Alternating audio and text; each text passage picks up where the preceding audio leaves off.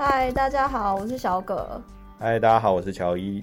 我们今天录制的时间是二零二二年的六月十七号。今天我们录的是游戏 Game 化王的第四集。对，那我们今天有什么 agenda 呢？今天的话，我们还是会总结一下近期就是呃我们看到的游戏新闻，然后也帮大家很贴心的读了一点书，然后找到一些比较 source 比较不错的一些 report 分享给大家。对，乔伊很贴心的帮大家读完一个 report，然后直接总结给大家。对，因为觉得今天能量比较低，很低，怎么会这样？哎，还是我来讲一些快乐的事。因为是礼拜五了，好累啊。要下班了。对，不会，我们录这个东西是很开心的。好，这个让我想到那个当时马里欧出的时候，马里欧有手游吗？哪一个？嗯，哎，你 even 不知道是不是？因欧为很有趣的是，像任天堂的话，其实它 even 不用打那个下载广告，但它本身就是因为 IP 非常有名，嗯，所以会有很多的这种自然的流量进来，然后导致于它下载量其实就超高。哦，好爽哦，它不用花广告费用，更因为我觉得日系常常比较有趣的，跟花的更多的对，其实是 branding 的部分。嗯嗯花在评宣上面。对，所以像那种就是如果品牌效益大或原本 IP 很大的这种，其实是蛮吃香，就有点像 Netflix。最近也有另外一个，因为你上上次有听到呃有讲到 Netflix 嘛，对，那之前有关关注一下，就是那个下西洋棋的那个 Queen's Gambit 还是什么的，我忘记中文了，但我知道你讲什么。然后他也是要就是已经有那样子说要做游戏，这个游戏应该就是也是整下棋吧？跟那个角色有什么关系吗？就可能就是情有有他的那个吧，就有点像他的人物造型跟样子、剧情这样，所以这个是一个。然后再来是说另外一个比较大是那个微软 Xbox 的游戏发表会的重点。然后后来了解一下，因为我一开始在看那个游戏 Xbox 的那个发表会的时候啊，我有看到它跟有一个呃名字联名叫做 Bethesda，Besta Games，你知道这是什么吗？我不知道啊。它其实是一个，就是也是微软 acquire 的早期 acquire 的另外一个 game studio，然后它其实旗下有非常多有名的游戏 title，比如说像《潜龙谍影》，这个你应该知道，嗯，嗯就非常有名的 title。然后所以像这一次的话，其实它在 announce 的时候就有 announce 蛮多特别有名的这些 title，但我觉得这里面有几个就值得 highlight 一下，就是比如说一个是 Minecraft，它要出 Minecraft 的一个另外一个版本，然后再是 Diablo Four，因为之前的话那个暗黑破坏神四嘛，然后这个是大家千呼万唤的其中一个游戏之一，然后他把暴雪动视暴雪买下来嘛，所以才会变成在他的那个，哎，你为什么露出狐疑的表情？对，我在思考，是吗？对吧？前一阵子 Microsoft 不是说快对对，微 acquire 软吧对 Activision 嘛对，中文东施暴雪没错，对，那反正就是他买下来嘛，所以这个现在也变成是说微软 announce，然后还有另外一个比较有趣的是，包含 Riot Game 也跟他们宣布合作，但宣布的点是在微软宣布合作吗？对，然后宣布的点是在于 Xbox 的 Game Pass 上面合作。然后，因为我知道 Riot Games 就是全投射嘛，就是全射。然后大家比较熟知的就是英雄联盟，然后还有激斗峡谷，就是手游的部分嘛。然后它里里面合作的项目，就说他们的谈的合作是，只要你有 Game Pass 的人，你去玩这两个游戏，你就可以解锁所有的英雄。哦，哎，这也太赚了吧！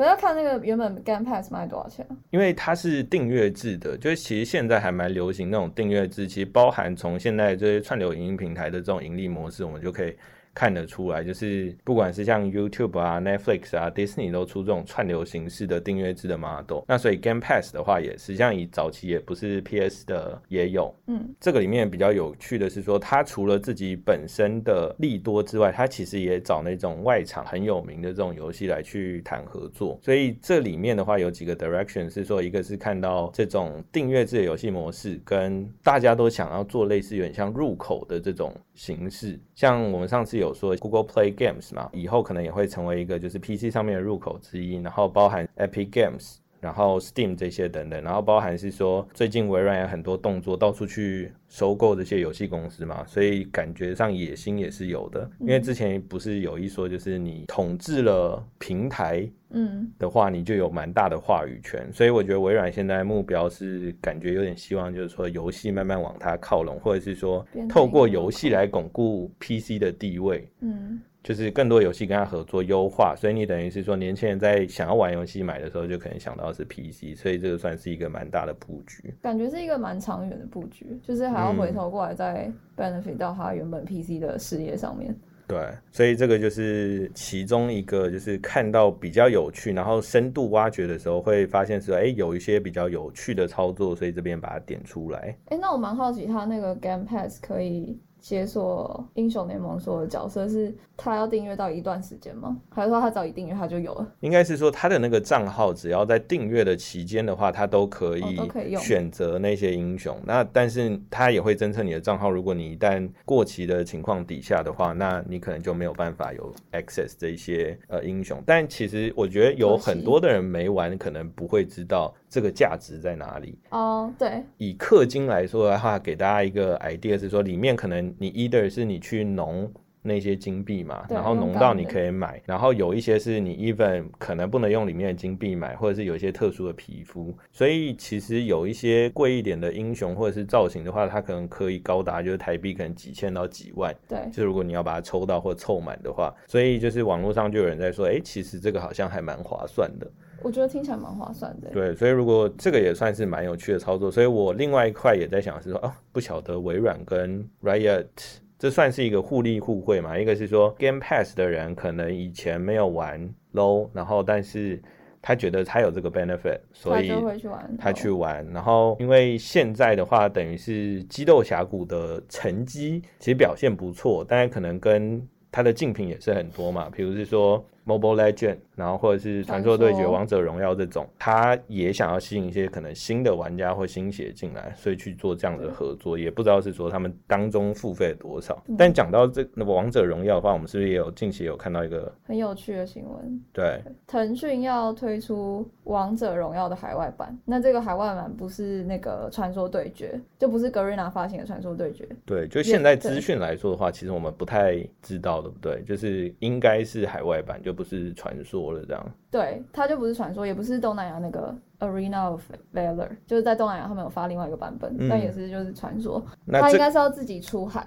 把自己的王者荣耀出海，但这个我们得到的消息是什么？是因为版号限制吗？所以他去做？据说对，据说是因为版号限制，所以这些厂商他们发不了新的游戏，赚不到新的钱的时候，他们只能在原本旧的游戏上面再多赚一些钱，就会想更多的一些出海策略。对，所以他们可能就只能往出海去走。嗯，为我们的 CPI 感到越来越竞争。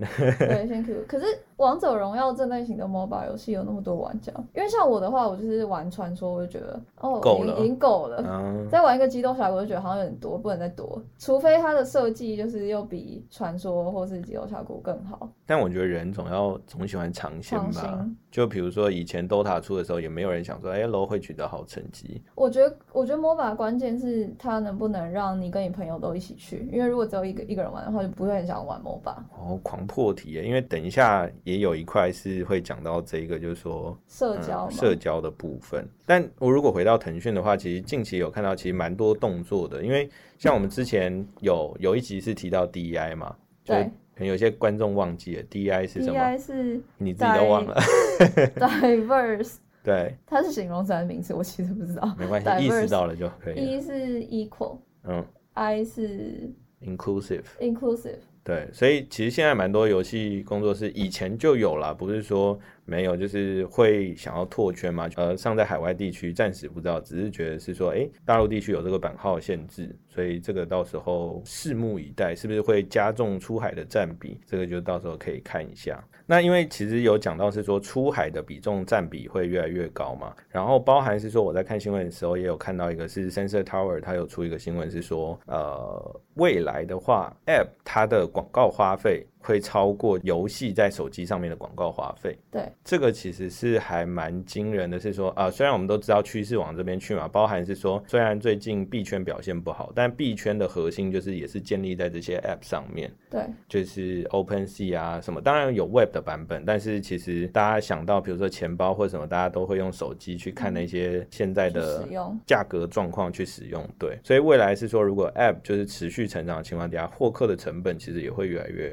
高在可预见的情况下，二零二六嘛，他这边写的是，所以到时候有一个黄金交叉的时候，可能有几种情况，一种是呃游戏市场比如前段班会活下来，继续活下来，那就代表是说可能游戏的发行量在疫情过后显著的减少，诶，是不是会过后不知道了，希望是。这个黄金交叉是哪两条线在交叉？一个是原本是手游的花费，嗯跟就是纯 App 的囊手游的花费。哦。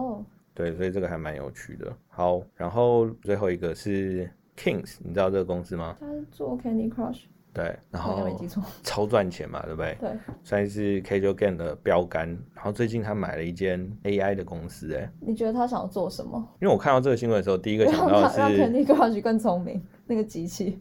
这个很有趣，就是我当时想到是说，那个你知道 StarCraft 这个游戏吗？就是星际星际争霸。知道。哦，然后前一阵子不是有几个新闻，比如说呃，有很多的公司，比如说 Google、IBM，它都自己有做机器人，机器人可以打败人类嘛？所以就说有意思，有意思，或者是说让玩家觉得电脑的挑战更高，所以他自己玩的时候也可以很好玩。那 Candy Crush 的话。呃，因为你常会看到一些叔叔伯伯阿姨们 在玩这些游戏，那花的时间很多，那他们最需要什么？就 content。所以我在想说，不管是怎么样 train 那个 AI，是不是有办法依照他们的条件，在可解的步数的情况底下去制造一些 content，就可以觉得有互动的感觉吗？还是它的目的是？应该它的目的是，我觉得减少游戏开发的成本吧，跟更长期的维运。因为等于说以前是可能人工的设计，我去设计一些逻辑条件，然后。在比如说四十步以内，我把这个关卡清了，但可是你的想法有限嘛，所以等于是说它有两个方面，一个是我让 AI 去检查，是说在正常人的比如说情况底下有没有办法把这一关解了，然后另外一个是说我 AI 部分有没有制造有没有办法制造更多的 content，就制造更多的关卡，所以这个是我在想说他们在 AI 上面的这个布局这样子。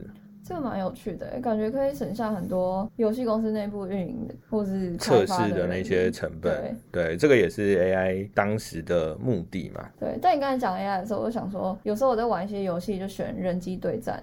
嗯，然后就觉得哎，机器怎么简单？然后你就在选跟人人跟人对战，你就觉得对面是机器吗？就是为什么那么烂？对吧？有有时候，可是对面其实不是，他们是人。好，你只想想说你很厉害而已吧？其实有时候会觉得说，这个到底是不是 AI？还是 AI 其实已经比人聪明了。但其实硬要讲，比如说你刚刚有讲你有玩 MOBA 嘛？对。就是，但如果硬要讲的话，他如果真的把那些操作参数都弄出来，你应该是打不赢的，因为他等于说按键可以一次全发嘛。但 anyway，就是这个是 AI 的部分，这个蛮有趣的，给各位参考。好，那最后的话应该是 Joey 的读书时间分享。近期的话，就是有看到那个 Google 也有在呃全球发布一个 Gaming Report，大家有兴趣的话可以去 Google 一下 Google 的 Gaming Report。可是我们放在下面链接之类给大家。好，啊，可以。然后这个这个有一些我觉得有趣的点是，如果你是在业界的伙伴的话，它有一些。基础的数据跟一些额外补充的数据的话，其实对游戏开发跟用户的使用者场景上面，我觉得还蛮重要的。就很现在很多呃游戏呃你在想说这个游戏开发的时候，它的应用场景其实有时候会忽略。然后后来你会看到有一些游戏加入的时候，你就会明白说啊，他为什么这样做？比如说上次我们有提到那种混合类型的 SLG，对，Puzzle 加上 SLG，啊，为什么要这样做？是因为你有玩过 SLG 吗？有啊。他是不是在建房子的时候很无聊？你没事干，只有打架的时候有趣啊，对吧？所以我猜就是他也想要 fill 一些空白的地方，所以背上这个 gaming report 部分，他就有提到说，哎，什么情况底下你会想要玩游戏？其实比呃依照排名顺序的话，第一个是无聊，第二个是有闲暇时间，第三个是需要放松。嗯，但是如果是说你为了让这个玩家玩的话，结果他没有东西玩，或者是说他只是上去点一点，然后就要下来，但你并并没有 fulfill 他的无聊的时间。对。对，所以这个是我觉得第一个比较有趣，没有啊，或者是他 retention 就不好，他就去玩别的。然后再是说，你觉得一个玩家一次玩几个游戏？如果依照排名来讲的话，第一名是几个？我觉得一到两个差不多。那是一个还两个？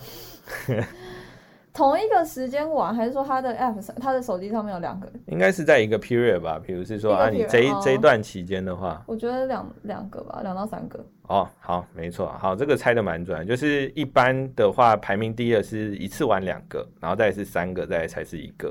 所以就像刚说的，就是说现在可能游戏进化到就是，呃，它可能有一些复合性的功能，但可能某一个游戏它并没有像以前那种。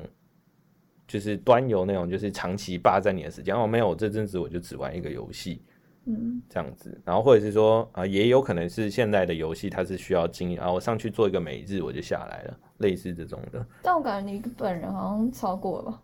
哦，我可能是那个最后那个 outlier 那种，超过十个。真假的？你 过去三十天可以玩超过十个游戏？没有啊，其实老板我都在工作，没有在玩游戏。没关系，可以讲出来，大家都在讲工作。好，然后下一个是说，呃，刚刚有提到是说新的这些游戏出来的时候有没有办法吸引到新的玩家？你刚刚提到朋友这件事情，因为另外一个是说，哎，怎么样你会知道找到一个新游戏？你猜第一名是什么渠道？渠道广告吗？找到新游戏？其实。口耳相传不是广告，也不是口耳相传。从商店上面，iOS 的用户就喜欢从商店找。没错，就是从 App Store 或 Google Play 上面发现一个新的游戏。所以这个告诉我们什么？就是你的商店页面的重要性 啊，推荐可能很重要。赶去找商务。对，然后另外一个是说，你的商店页一定要弄得够好，才可以吸引玩家。不管是说。在你的本身的 page 里面，或者是说在 discovery 的页面缩小的情况底下，你自己是不是看起来够吸引人？嗯，我觉得还有一个很重要是那个评分的，因为我自己我下载这些东西都会看那个星星的数量，在我是用 iOS 哦，但不是说都会灌水吗？可是如果他他如果连灌水都不想做的话，那这间公司到底想怎样？哎，不好说，你你这个得罪一堆人。对，那第二名的话就是社群，然后再是朋友、广告、影片这些等等，就是这个是前五名。但你刚刚讲朋友，其实就在前三名里面。那确实说，如果你是一个重度玩家，或者是哎，其实轻中重度都一样，就是你会希望你的朋友可以一起玩，所以这个是也是蛮有趣的。好，那最后一个是这个报告里面，我也觉得比较有趣的。你觉得用户为什么要氪金？我第一名的理由哦，第一名吗？当然理由很多啊，但是第一名的。大家投票出来，我觉得这应该每个国家玩家不一样。那你猜一下全 全球的？嗯，可以到下一个等级吗？啊，算是对。它其实给的就是游戏的进程可以更快。对，其实我想一下，蛮合乎逻辑啊。你不管等级更高，或者是你战斗力更高，也是为了继续打下去嘛。或者 Candy Crush 你卡关了，对，你想也想要通过这个进程，所以其实是游戏进程更快的一件事情。所以它里面其实这个报表里面记录了非常多，就是各式各样不同的调查结果，还蛮有趣的。所以呃，也鼓励大家可以去看一下。好。那以上的话就是这一次为大家找到一些比较有趣的内容，然后也蛮多伙伴们给我们反馈的嘛。那这个欢迎大家也持续的，可以直接在 Apple Podcast 上面留言，对，希望大家留的是正面的、鼓励的。然后如果有叶配的话，也可以直接 email 给我们。好，谢谢大家，我是乔伊，我是小葛。好，下台一鞠躬，谢谢，拜拜。